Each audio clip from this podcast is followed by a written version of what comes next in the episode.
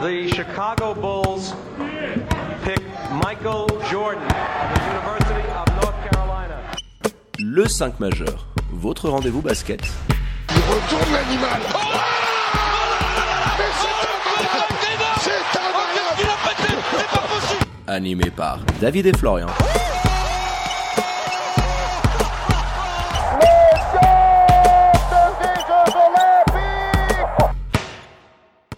Bonjour, bienvenue à toutes et à tous dans le 5 majeur, l'émission qui dit tout ce que le monde du basket pense tout bas. Et pour m'accompagner au micro aujourd'hui, comme d'habitude, votre expert basket préféré, Florian Jass. Hello mon Flo, comment il va? Salut David, eh ben, écoute, ça va pas mal. Salut les amis, bonsoir à tous. Alors pour ne rien louper de l'actu Swiss Basket et NBA, vous foncez vous abonner aux différents comptes de l'émission sur les réseaux sociaux, hein, at le 5 majeur, tout en lettres. Et pour nous réécouter hein, au bord de la plage avec un petit cocktail à la main, c'est en podcast sur toutes les diverses plateformes d'écoute. Allez, sans transition, on ouvre notre page. Welcome to the NBA. Jingle. Zion for four for four. Welcome to the NBA. La saison régulière vient tout juste de se terminer avec comme point d'orgue hein, cette lutte absolument passionnante pour le fameux play-in à l'ouest. On était tous captivés ces derniers jours par cette lutte à 4 acharnée qui s'est poursuivie jusqu'à la dernière seconde, hein, c'est le cas de le dire, et qui a vu Portland et Memphis décrocher le fameux sésame pour le play-in afin de savoir et de déterminer qui affrontera les Purple and Gold de Frank Vogel. On va parler hein, des trois équipes qui avaient encore une chance de se qualifier au moment du coup d'envoi entre Blazers et Nets et on fera un focus sur la franchise de Damien Lillard puisque nous avons le plaisir de recevoir Adrien de la communauté Blazers France qui aux dernières nouvelles euh, s'est fait tatouer le visage de Damien Lillard sur le dos. Hello Adrien, bienvenue dans le sac majeur, comment vas-tu? C'est c'est presque ça. Ça va, merci pour l'invitation et voilà, je suis content d'être là, on va en parler. Salut Adrien, bah ouais, merci d'avoir accepté en tout cas. Euh, David vient d'en parler en préambule. Moi j'aimerais savoir comment ça s'est passé un petit peu pour toi au moment de ce shoot de Caris Levert. Euh, les Blazers sont devant de 1 point.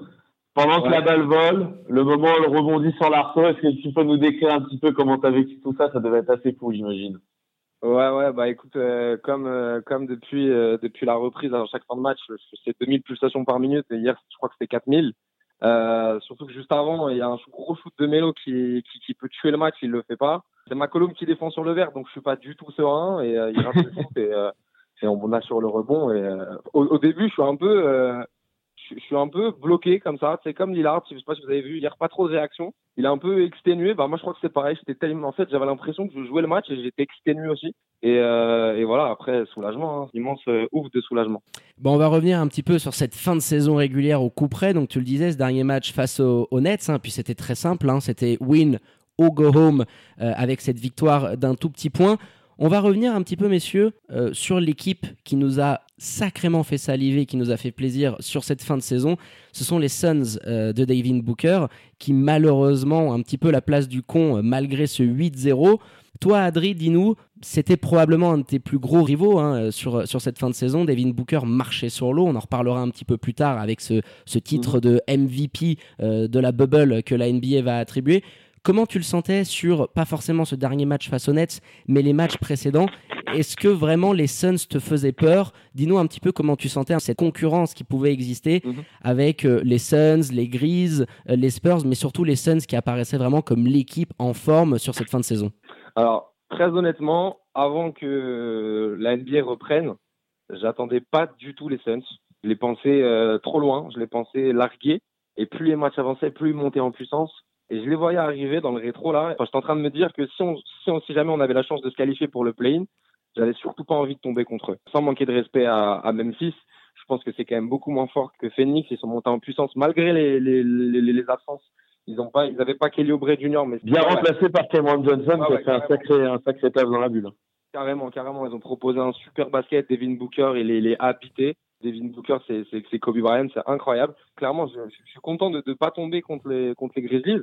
Et surtout, ils nous ont fait peur jusqu'au bout parce qu'ils auraient clairement pu nous prendre ce spot-là. Et ça s'est joué euh, plusieurs fois à, peu de choses pour nous de, perdre un match qui aurait pu nous, nous, nous, nous faire éliminer. Ils ont euh, beaucoup, beaucoup de mérite, ces Suns. Euh, 8-0, c'est assez incroyable. Et je pense que Devin Booker mérite euh, très largement son titre de MVP, même si Dame a été stratosphérique. Euh, 8-0 avec ces Suns-là, euh, gros, gros mérite aux Suns. Et je pense que même s'ils sont pas qualifiés pour ce play-in-là, ils ont un, un, avenir, un futur très très proche en NBA qui s'annonce euh, brillant et, et, les, les fans des Suns sont de quoi être euh, fiers de, de, leur équipe. Je suis assez d'accord avec ce que dit Adrien. Simplement, en début de saison, moi ces Suns-là, je les voyais très bien. Alors, je suis un peu moins tendre avec leur supporting cast. Je trouve que dès le début, ils avaient le matos. Euh, il y a Monty Williams c'est un technicien, je pense, hors pair. On en avait parlé, David, rappelle-toi, en début de saison. Je Exactement. disais, moi, je voyais faire une très grosse saison. Alors, effectivement, au début de la bulle, je les attendais plus en playoff parce que ça paraissait impensable d'aller voir faire un 8-0. Mais ils ont un très, très gros technicien qui a fait preuve d'une masterclass sur le long de la saison parce qu'il y a eu une progression constante. Je crois que l'année dernière, ils étaient en dessous des 20 victoires. Cette année, ils passent à 34. Donc, euh, même sans compter le bilan de la bulle, ils faisaient déjà quelque chose de bien mieux et une progression significative. Je trouve que dans le jeu, il y a plein, il y a plein de progressions. On l'a dit qu'il est ouvrier junior qui n'était pas là, mais il y a des, des, joueurs qui sont hyper bien intégrés au sein de la bulle. Il y a David Booker, évidemment, qui a changé. Il y a Dario Saric, qui pour moi est en train de s'adapter au système de Monty de manière euh, extrêmement sérieuse, de la manière dont il bouge, champ ballon. Idem pour Devin Booker. Et puis voilà, il y a tous ces petits joueurs. Cameron Payne, il sort de, il sort de nulle part, celui-là, sincèrement. Cameron Payne. Je te laisse finir sur, sur les, sur les Suns, mais gros coup de chapeau à Monty Williams et à ses troupes. Et pour moi, l'an prochain, pardon, il y aura euh, une grosse, grosse équipe qui sera capable de se qualifier en playoff. Et quand on voit la conférence Ouest, ce qui était cette année, ce qu'elle sera l'an prochain, ce sera à mon avis encore plus fort. Et de, et de dire que cette équipe-là peut aller en playoff, c'est qu'elle est passée un, un gap énorme parce qu'il y aura quoi allez 12 13 équipes peut-être qui seront capables d'aller chercher le huitième spot hein. et cette année déjà c'était méga serré bah c'est exactement ça et puis on parle pas non plus beaucoup d'un premier choix draft hein, DeAndre Ayton qui nous a enfin fait des matchs je dirais dignes de son statut et des espérances que les Suns plaçaient en lui moi j'ai jamais vu le pivot des Suns à ce niveau-là. Donc voilà, comme le disait Monty Williams à la fin, de, à la fin du match, malgré la déception, les Suns ont gagné le respect de la NBA et seront euh, une des équipes à suivre l'année prochaine. Et quelle masterclass ce discours, hein, au-delà de, au-delà de ce qu'il a fait sur le terrain, quelle masterclass ce discours quand on se rappelle aussi tous les événements qu'il a traversé lui au, au, point de vue personnel cette saison, Monty Williams. Ouais, très très dur. Hein. Il a eu énormément de problèmes familiaux, etc. Donc voilà, tu, as très bien fait de préciser la classe de l'entraîneur des Suns, grand seigneur. Euh, voilà, sa conférence de presse qui était quand même un, un modèle du genre et beaucoup beaucoup de coachs en NBA feraient bien de s'en inspirer. On a fait un petit peu le point sur les couillons de cette fin de saison, hein, les Suns qui malheureusement malgré ce 8-0 ne sont pas qualifiés. On va juste maintenant parler un petit peu des Blazers avec toi Adrien et revenir sur cette fin de saison. Petit retour en arrière. Avant la reprise de la NBA au sein de la bubble, les Blazers, vous étiez à 29-37. Vous étiez 9e à l'ouest, mais à plus de 4 matchs des Grizzlies de Memphis qui étaient à 32-33 ça paraissait quand même assez inconcevable de voir euh, les troupes de Damien Lillard récupérer tout cet avantage-là. Et j'aimerais te demander, Adrien, dans quelle mesure le retour de certains joueurs blessés a pu vous aider à grappiller cet écart-là? Et on pense notamment à vos deux dadais dans la peinture, hein, Collins, mais surtout Youssouf Norkic, de Bosnian Beast, comme on l'appelle, qui a quand même fait des matchs absolument incroyables. J'ai ses moyennes au sein de la bubble, c'est assez impressionnant, hormis le fait qu'il a quand même joué quasiment 32 minutes, ce qui est énorme compte tenu de sa blessure terrible de la saison dernière, on s'en rappelle. Il est quasiment à 18 pions euh, de moyenne, plus de 10 rebonds, plus de 4 assists. Ça a forcément tout changé dans votre jeu d'avoir le pivot bosnien de retour dans vos rangs. Ouais, c'est ça. Bah, tu l'as dit. Bah, les, ces stats euh, parlent un peu pour lui, pour l'apport qu'il a dans notre collectif. Il, il, est partout. Déjà, euh, c'est pas un défenseur élite, mais c'est quand même un, un, bon défenseur. C'est un très bon remodeur. Il a un excellent passing game, un très, un très bon QI, QI basket. Et c'est surtout sa connexion avec Damel Lillard aussi. Ils ont une excellente connexion les deux, notamment sur pick and roll. Et voilà, c'est un pivot qui a des bonnes mains aussi, même si bon, il n'a pas été tout à fait irréprochable sur les deux derniers matchs. Mais euh, voilà, c'est un, un, pivot qui a, qui a, des bonnes mains, qui a, qui a un, une supervision du jeu, qui est un bon défenseur et qui ne rechigne pas à la tâche et aux efforts un, peu ingrats. Et c'est là qu'on a vraiment aussi beaucoup step up par rapport à, à San Whiteside qu'on s'est coltiné un peu toute la saison et dont on sait, c'est un feignant. Nourkic, c'est totalement l'inverse. Et donc, on a énormément gagné euh, sur, beaucoup, beaucoup de points. Et aussi le retour de, Zach Collins, comme tu l'as dit. En fait, les, choix qui ont été faits cet été avec les départs de Alfaro Camino, de Moar Kless, euh, de Cesc Curry, de Enes Kanter, de, tous ces mecs-là, c'est inévitable parce qu'on n'avait pas le cap pour signer tous ces mecs-là, ont fait que euh, on comptait énormément sur la présence de Zach Collins. Et le fait qu'il se blesse après seulement trois matchs avec la blessure de Rodney Hood aussi, après 20 matchs, a décalé un peu tout l'effectif. Tous les mecs qui devaient être euh, en sortie de banc, ils se sont titulaires. Tous les mecs qui devaient être en fond de banc, ils se retrouvés en sortie de banc, etc. Ça a un peu tout bousculé l'équilibre de l'équipe qui a fait qu'on a une saison régulière aussi faible en termes de, résultats. Et son retour, Zach Collins, voilà, ça apporte de la défense, beaucoup de défense. C'est un poste 4-5 euh, qui peut stretch, qui peut shooter. Pareil, gros passing game aussi. On l'a vu la connexion avec Norwich. Euh, voilà, c'est des Blazers qui sont arrivés avec un visage qui était totalement différent de, de celui euh, qu'on a montré euh, tout au long de la saison régulière. Complètement, qui est mené par un Damien Lillard extraordinaire, au-delà de ce qu'il a fait sur le terrain, ce qu'il a fait avec ses coéquipiers. Bon, je crois qu'on va en parler un petit peu plus tard. Et moi, je trouve aussi que le, le taf qui avait été fait par les dirigeants euh, des Blazers tout au long de la saison, alors pouvait être critiquable, a été critiqué, mais finalement, tu te rends compte qu'avec les retours de blessures, ce qu'ils avaient modelé, bah, c'est quand même, euh, c'est quand même une équipe sympa à voir, hein, ce que vous avez trouvé dans, dans la bulle. C'est totalement différent de ce qu'on a pu voir. Il y a eu tout au long de la saison, vraiment, c'était un peu les montagnes russes sur le niveau de jeu. Il y a un moment donné, je crois, en début de saison, vous avez 9 matchs ou 10 matchs de retard sur la huitième place. Hein. C'est, uh-huh. c'est colossal au, au, tout début de saison, hein, à la trentaine de matchs, je dirais. Donc, euh, gros boulot qui a été fait. Maintenant, moi, ce que j'ai vu au sein de la bulle et qui continue de m'inquiéter, c'est notamment à l'intérieur. Alors, un petit peu partout. Je trouve qu'il y a un gros chantier à, à ce niveau-là pour Terry Stotts. Euh, c'est la défense. Je suis euh, complètement inquiet quand je vois l'état de la défense des Blazers, tout en sachant qui vont aller affronter forcément LeBron James, mais aussi et surtout qui pourra leur faire très mal à mon avis, Anthony Davis. C'est pas encore fait, mais ouais, si on y va, on, va devoir se les coltiner. Ouais, la défense c'est notre éternel problème euh, à Portland, la défense intérieure, la défense extérieure. À l'intérieur, le problème c'est qu'on a on a des pivots. J'ai beaucoup de Nurkic, euh, j'aime bien Whiteside quand il est dans un bon soir, mais et, j'aime bien Zach Collins aussi, mais ils ont tous les trois un, un, un défaut, c'est que c'est des, joueurs qui font beaucoup de fautes c'est des joueurs qui sont quand même beaucoup naïfs, qui trichent un peu, qui sautent beaucoup sur les feintes et, du coup, ça, ça offre beaucoup de lancers francs aux équipes adverses et surtout notre défense extérieure. On est une des équipes, euh, on est une équipe dans la bulle qui offre le plus de shoot à trois points aux équipes adverses. Euh, voilà, hein, n'est pas pas un grand défenseur, mais il fait quand même euh, certains efforts. Euh, CJ McCollum, moi je l'ai je l'ai répété, ce qu'il fait en attaque c'est magnifique. Il a une palette qui est sublime, il peut tout faire s'il est première option dans n'importe quelle équipe euh, euh en NBA, il peut mettre 25 points par match, c'est pas le problème. Mais c'est bien de mettre des points. Mais quand derrière, sur, l'action d'après, c'est toi qui provoque un lay-up de l'équipe adverse et c'est toi qui. C'est bien, mais ça fait. Ok, ça fait de partout. Tu mets des points, mais tu provoques euh, les points de l'équipe adverse en défendant mal. Donc, on a besoin de défense extérieure. On manque cruellement de défense extérieure parce que, voilà, certes, on est qualifié pour le play-in, mais grâce à un Damellard stratosphérique. Damellard est obligé de s'employer il ne devrait pas être obligé de s'employer à, ce point-là. On devrait pouvoir le, le, le soulager et, et, être sérieux de A à Z en défense pour pas qu'il ait à s'employer euh, à ce point-là, c'est inquiétant. Bah, tu l'as très bien dit, parce que sur cette fin de saison, j'ai des petites stats. Hein. Vous étiez la meilleure attaque et de loin de la bulle, hein, au-delà des 122 pions de moyenne, mais vous faisiez également partie des pires défenses. Je crois qu'il y a seulement Dallas et Denver qui font pire que vous. Hein. Vous encanciez à peu près euh, 120 pions de moyenne. Et puis les fautes euh, que tu venais de, parler, hein, ces fautes un petit peu stupides, on l'avait vu face aux Mavs, où, d'ailleurs j'avais tweeté à un moment donné que euh, les Blazers pourraient se, mordre les coucougnettes euh, si vous étiez venu à perdre ce match Heureusement, Damien Lillard vous a sauvé là-dessus. Donc euh, c'est sûr que ça serait un chantier assez gros pour Terry Stott dans l'optique d'un premier tour des playoffs si vous arrivez bien évidemment à battre les Grizzlies.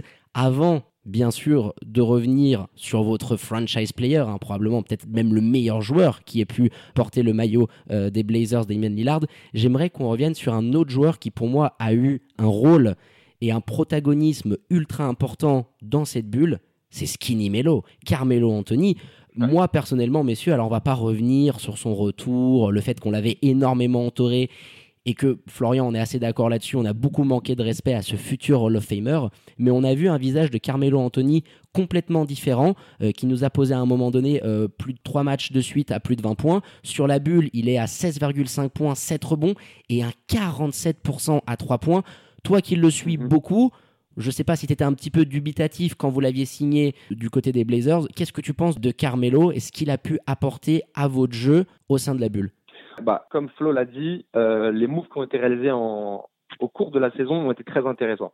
On a la blessure de Zach on a la blessure de Jordan Newood après 20 matchs. Aller chercher Melo, c'est un pari. Moi, personnellement, j'étais très emballé et c'est un, pari qui s'est avéré payant. Par la suite, on est parti chercher Ariza aussi, qui a fait une très bonne fin de saison. Enfin, c'est des moves qui ont été quand même bien réalisés et ça, on peut pas euh, le reprocher à Neilolce. Carmelo Anthony, on savait ce qu'il allait nous apporter. On savait que ça allait pas être un grand défenseur, mais on savait qu'il allait nous apporter beaucoup de points. C'est ce qui a été le cas sur la fin de la saison et surtout dans cette bulle.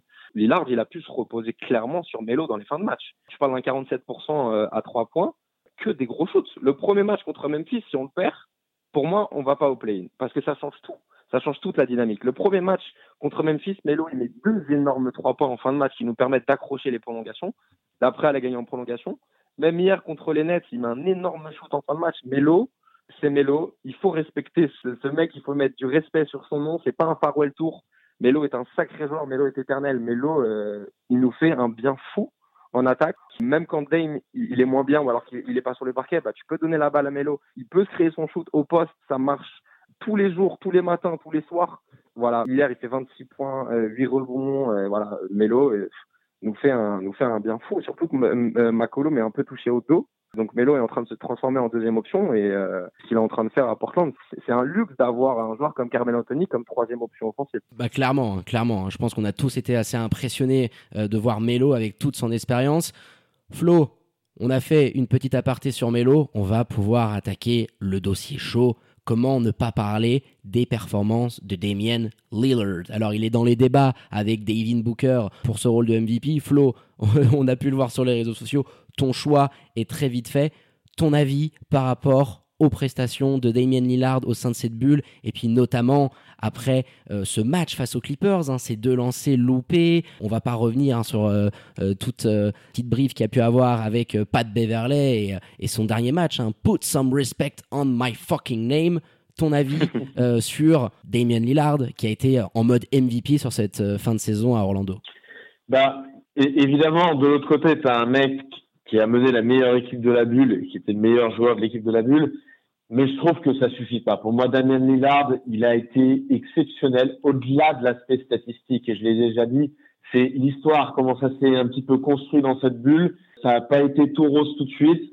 Il y a euh, des, stats exceptionnelles. Hein. Je crois qu'il tourne à plus de 37 points de moyenne, à presque 40% de réussite à 3 points. Et il est quasiment à 10 passes D sur les 8 matchs. Ils font un bilan de 6-2. C'est un mec qui, voilà, dans ce qu'il a pris, dans ce qu'il a montré sur le terrain, il y a effectivement ces deux lancers ratés, mais de la manière dont ça s'est construit, je trouve qu'il a montré un caractère mais incroyable. Il a pris des shoots hallucinants. Alors oui, on va me dire aussi que de l'autre côté, euh, David en a pris un incroyable, notamment il, il aura sur la photo euh, Kawhi et puis PJ. Je crois qu'il y a les deux qui sont qui sont dessus, ou du moins un des deux. C'est Kawhi mais, et PJ euh, ensuite, ouais, c'est ça.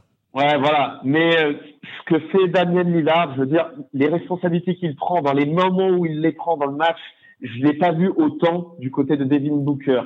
Et je ne crois pas qu'aujourd'hui le fait euh, se baser sur un bilan. Moi, j'aime bien sur la saison, par exemple, se dire le, huitième d'une conférence ne peut pas être MVP malgré qu'il soit le meilleur scoreur, malgré que.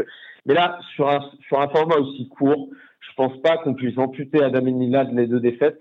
Et je trouve que ceux qui estiment que Devin Booker, alors ça reste mon avis, hein, il fait aussi pareil, il est à 30 points de moyenne, 6 assists, il fait 8 victoires. Mais ceux qui mettent Devin Booker, c'est plus en partant du fait qu'on estime que ce garçon-là vient un peu plus loin que Damien Lillard. Damien Lillard est déjà une superstar quand il arrive dans la boule. Je crois pas que Devin Booker l'était, pas comme il l'est devenu là. Et je pense que c'est ce qui pourrait éventuellement faire pencher la balance de son côté. Mais pour moi, il n'y a pas de débat possible sur les trois derniers matchs. Le mec, il envoie 51, 61, 42 points. Ils ont gagné que des matchs à l'arrache, les mecs. Il a une équipe qui est fantomatique en défense un supporting cast, on a parlé de celui de Devin Booker, mais là, euh, CJ McCollum, c'est le fantôme de CJ McCollum, on l'a dit, il y a des problèmes physiques, il va falloir surveiller. Donc pour moi, il n'y a pas, il a pas vraiment de débat. Et je suis sûr que Devin Booker montrera à l'avenir qu'il fait partie de la même trempe que ce mec-là, mais pour l'instant, pour moi, il n'y est pas clairement.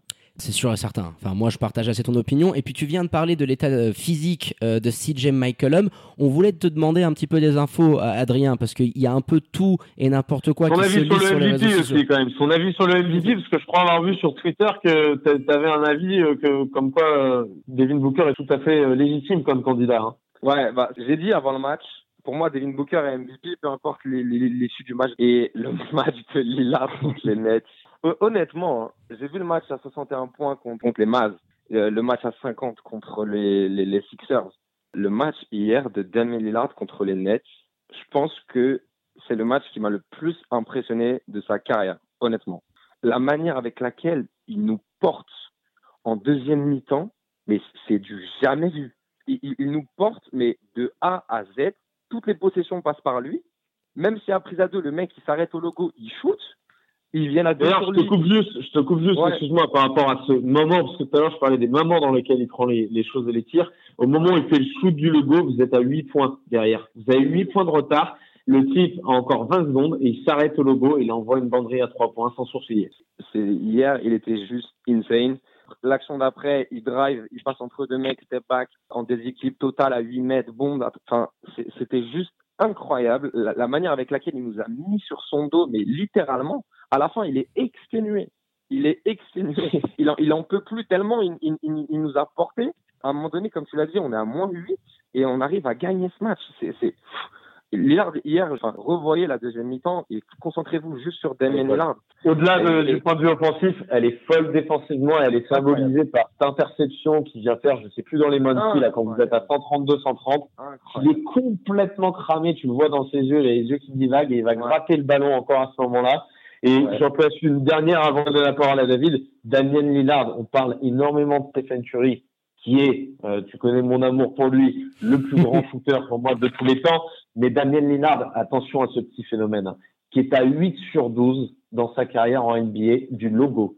C'est-à-dire que le shoot du logo pour Damien Lillard, quand il n'est pas défendu, ça va changer, je pense, euh, notamment dès, dès l'année prochaine, dès peut-être même le match contre Memphis.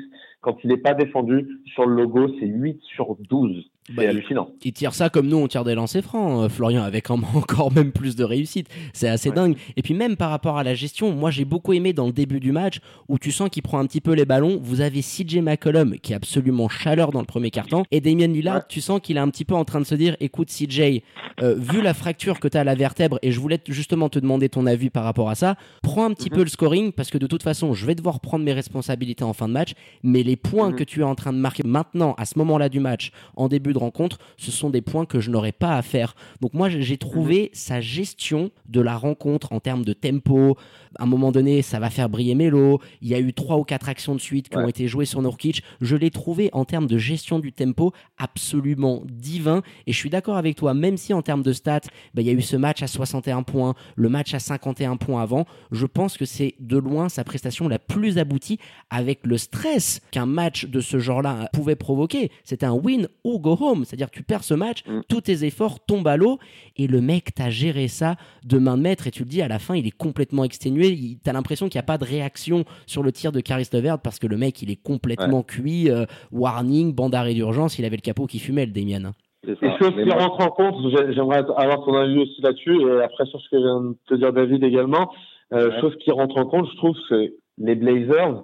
Les Suns, quand ils arrivent dans la bulle, alors forcément, hein, après euh, les victoires euh, s'enchaînant, ça a pu changer un petit peu, mais je veux dire, leurs deux derniers matchs, il n'y a pas vraiment de match. Hier, il faut rendre hommage pour ça aux Nets. Ils ont joué leur peau, les mecs, jusqu'au bout. Et je trouve que par rapport aux Suns qui n'avaient rien à perdre, Portland joue avec une pression énorme et derrière Portland, et ce sera encore un argument pour euh, lui offrir le titre de MVP selon moi, Portland, eux, ils avaient tout à perdre, ils avaient une pression énorme et Damien Lillard, il n'était pas. Alors, il y a eu, il y a un supporting cast, il y a des mecs qui sont là, on a parlé de Melo, etc. Mais la pression, il l'avait, si c'est pas à 100%, à 95% sur ses épaules, à lui surtout.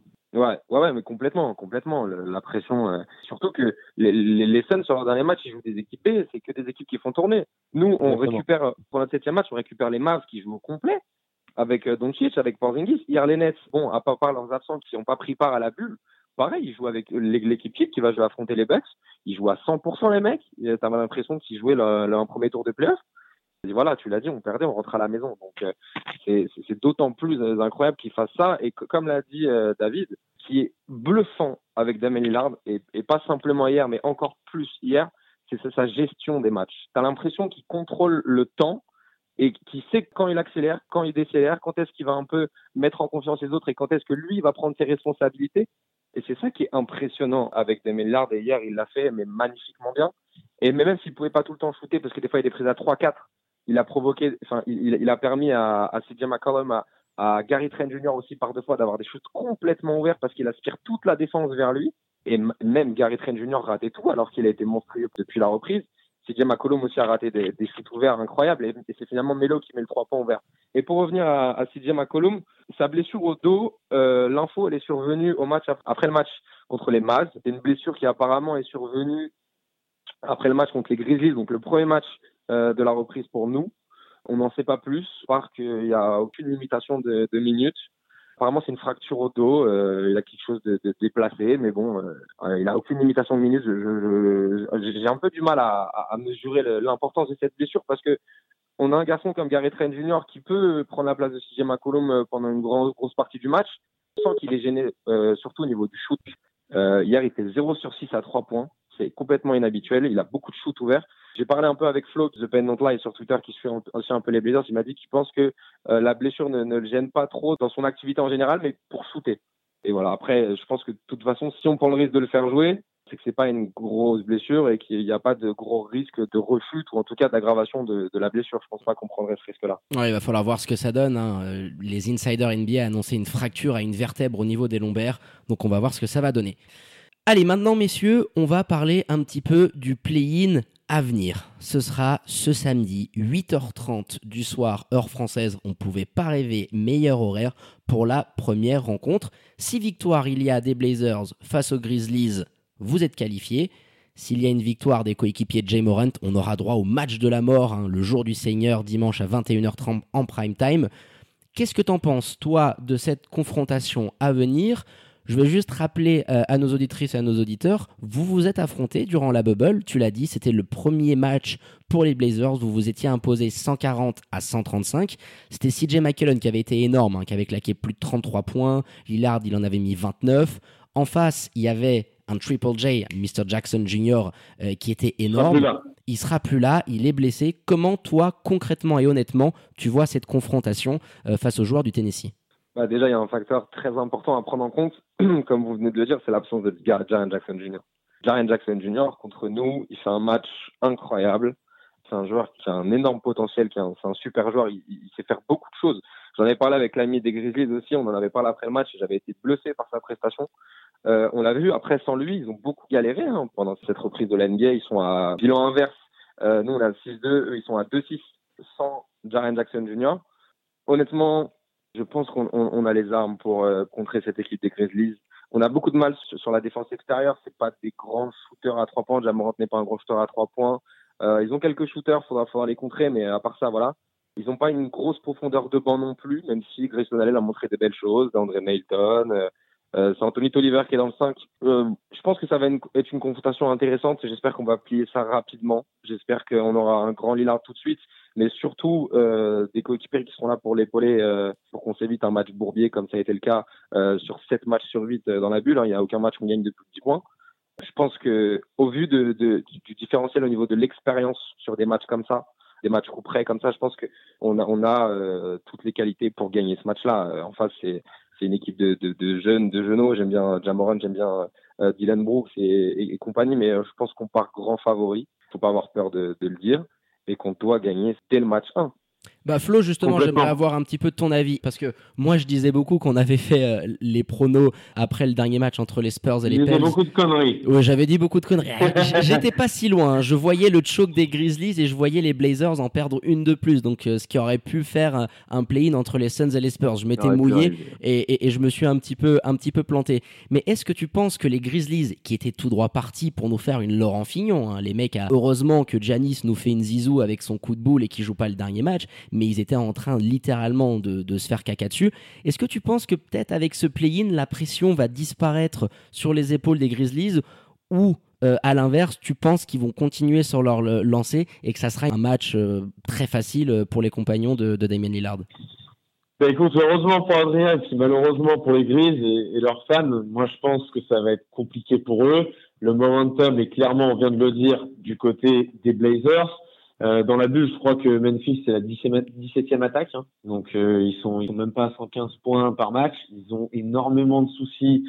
Tyler Jenkins il essaye de trouver des solutions. Alors il a il a un petit peu, je pense, euh, remis à l'endroit de Jamorant, qui moi je trouvais très décevant sur les premiers matchs et il lui a, je, je pense, signifié que là, c'était le moment de s'investir un petit peu plus parce que j'ai vraiment craint pour eux. Jamant l'a fait, je l'ai bien aimé sur les deux dernières parties, mais malheureusement, ce sera pas suffisant. Comme l'a dit Adrien, il y a un différentiel d'expérience pour gérer ces matchs-là, et puis de l'autre côté, tu as un animal à sauver de sang avec euh, Damien Lillard. Lui, tu sais très bien. Alors, il y en a qui vont dire, oui, mais on l'a vu sur les deux lancers, machin, il peut craquer. Non, non, non. Là, je peux vous assurer que dans le play-in, je le vois à aucun moment craquer, à aucun moment s'éteindre. Alors, peut-être qu'il sera bien défendu, peut-être qu'il sera restreint, euh, limité en termes de points et en apport au scoring. Je, je crois pas, je crois pas sincèrement. Peut-être que ça arrivera, et si ça arrive, c'est que ça aura libéré des shoots pour ses partenaires autour. Alors, il, vaut, il vaut mieux, bien sûr, un, shoot d'un partenaire de Damien Lillard que de Damien Lillard lui-même. Mais euh, il n'y a pas non plus des Mongoliens autour. Quoi. Tu, tu sers des mecs ouverts, ils sont capables d'aller marquer des paniers, de créer des coupes pour aller au dunk. Je vois pas aussi du côté de, de Tyler Jenkins les, armes en défense, clairement, pour pouvoir stopper euh, à la fois Daniel Lillard et à la fois ses coéquipiers. Donc moi, pareil qu'Adrien, je suis pas vraiment inquiet. Je les vois gagner sur le premier match. Alors peut-être hein, que Memphis le prendra à l'arrache, etc. Hein, et, me fera mentir. Mais dans l'idée, dans l'esprit, je vois euh, aussi les Blazers largement devant. Messieurs, je voulais vous justement vous demander, ça tombe bien, le petit instant prono du 5 majeur. Donc, euh, de ce que j'ai compris, hein, Florian comme Adrien, vous voyez les Blazers passer sur le premier match face aux Grizzlies. C'est à peu près ça. Ouais, tout à fait. Bah écoutez, on verra ce que ça donne et euh, voilà, on souhaite bonne chance aux, aux troupes de Terry Stott et puis euh, on espère Adrien qu'on aura encore un scénario euh, Hitchcockien hein, comme ces derniers matchs des Blazers parce que c'est vrai que sur cette dernière semaine, les coéquipiers d'Emian Lillard nous ont sacrément fait saliver et je dois l'avouer, mérite à Adam Silver. Il nous écoute, Florian, donc on lui fait un, un petit coucou. Bravo pour ce système de play-in, parce qu'ils nous ont pondu quel, quand même quelque chose de très alambiqué. On était un petit peu sceptiques pendant l'arrêt de la NBA, et euh, force est de constater que ça nous a animé cette dernière semaine avec euh, bon nombre d'équipes qui avaient déjà plus rien à jouer et qui nous ont envoyé des équipes de G-League, et que c'était ultra excitant et passionnant de suivre tout ça. Avant, avant, avant David, quand même, s'il te plaît, avant, avant qu'on termine, Stanley Johnson et Paul Watson pour les Raptors ont marqué chacun, ont marqué 22 et 23 points ce soir. Hein. Les, euh, complètement oubliés de la ligue, Stanley Johnson, moi je trouve c'est terrible sa trajectoire euh, en termes de carrière. Ça fait plaisir de les voir avec des stats comme ça. Les, les Raptors ont gagné 117 à 109 contre les Nuggets. T'as bien fait de faire cette petite précision, je l'avais pas noté dans le script. On les embrasse. On les embrasse, c'est pour ça qu'on t'aime aussi, mon Flo, votre expert basket préféré. Et bah allez, on va clôturer là-dessus ce podcast spécial Play-in et Portland Trailblazers avec cette alléchante confrontation qui se dessine face aux Grizzlies. Merci infiniment, Adrien, d'avoir accepté l'invitation du 5 majeur. Et puis on espère te revoir bientôt à notre micro pour, euh, pourquoi pas, parler de l'affiche du premier tour des playoffs face aux Lakers. Ça sera bon signe pour tes Blazers. On l'espère, on l'espère. Voilà, merci à vous pour l'invitation et euh, ravi d'avoir. Merci beaucoup, Adrien. À bientôt. Et j'espère, j'espère vous dire à bientôt. Eh ben nous aussi. Allez, les remerciements habituels pour votre expert basket pour la préparation de l'émission. Merci mon Flo, toujours le même plaisir à faire cette émission avec toi. À tout bientôt. Merci à toi David, à bientôt les amis. Allez, quant à moi, il ne me reste plus qu'à vous dire de prendre soin de vous, faites pas trop les fous, sortez couverts, restez branchés aux réseaux sociaux de l'émission pour ne rien louper de l'actu suisse et NBA et à très bientôt pour un nouvel opus du 5 majeur. Ciao ciao